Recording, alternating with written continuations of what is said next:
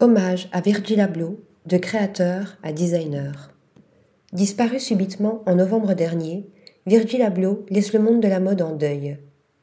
Directeur artistique des collections Hommes de Louis Vuitton et créateur de sa propre marque à l'esthétique streetwear, Off-White, il a profondément marqué la mode par son audace surprenante, ses collaborations exclusives et son imagination sans limite.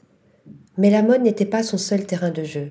Le créateur engagé était aussi diplômé en génie civil et en architecture.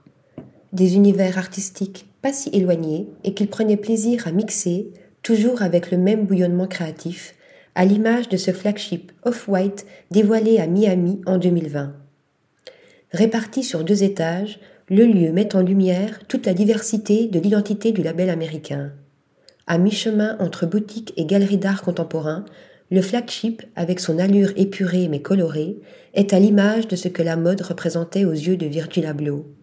Un espace de partage, d'inclusivité et de démocratisation du luxe. Article rédigé par Mathieu Clément.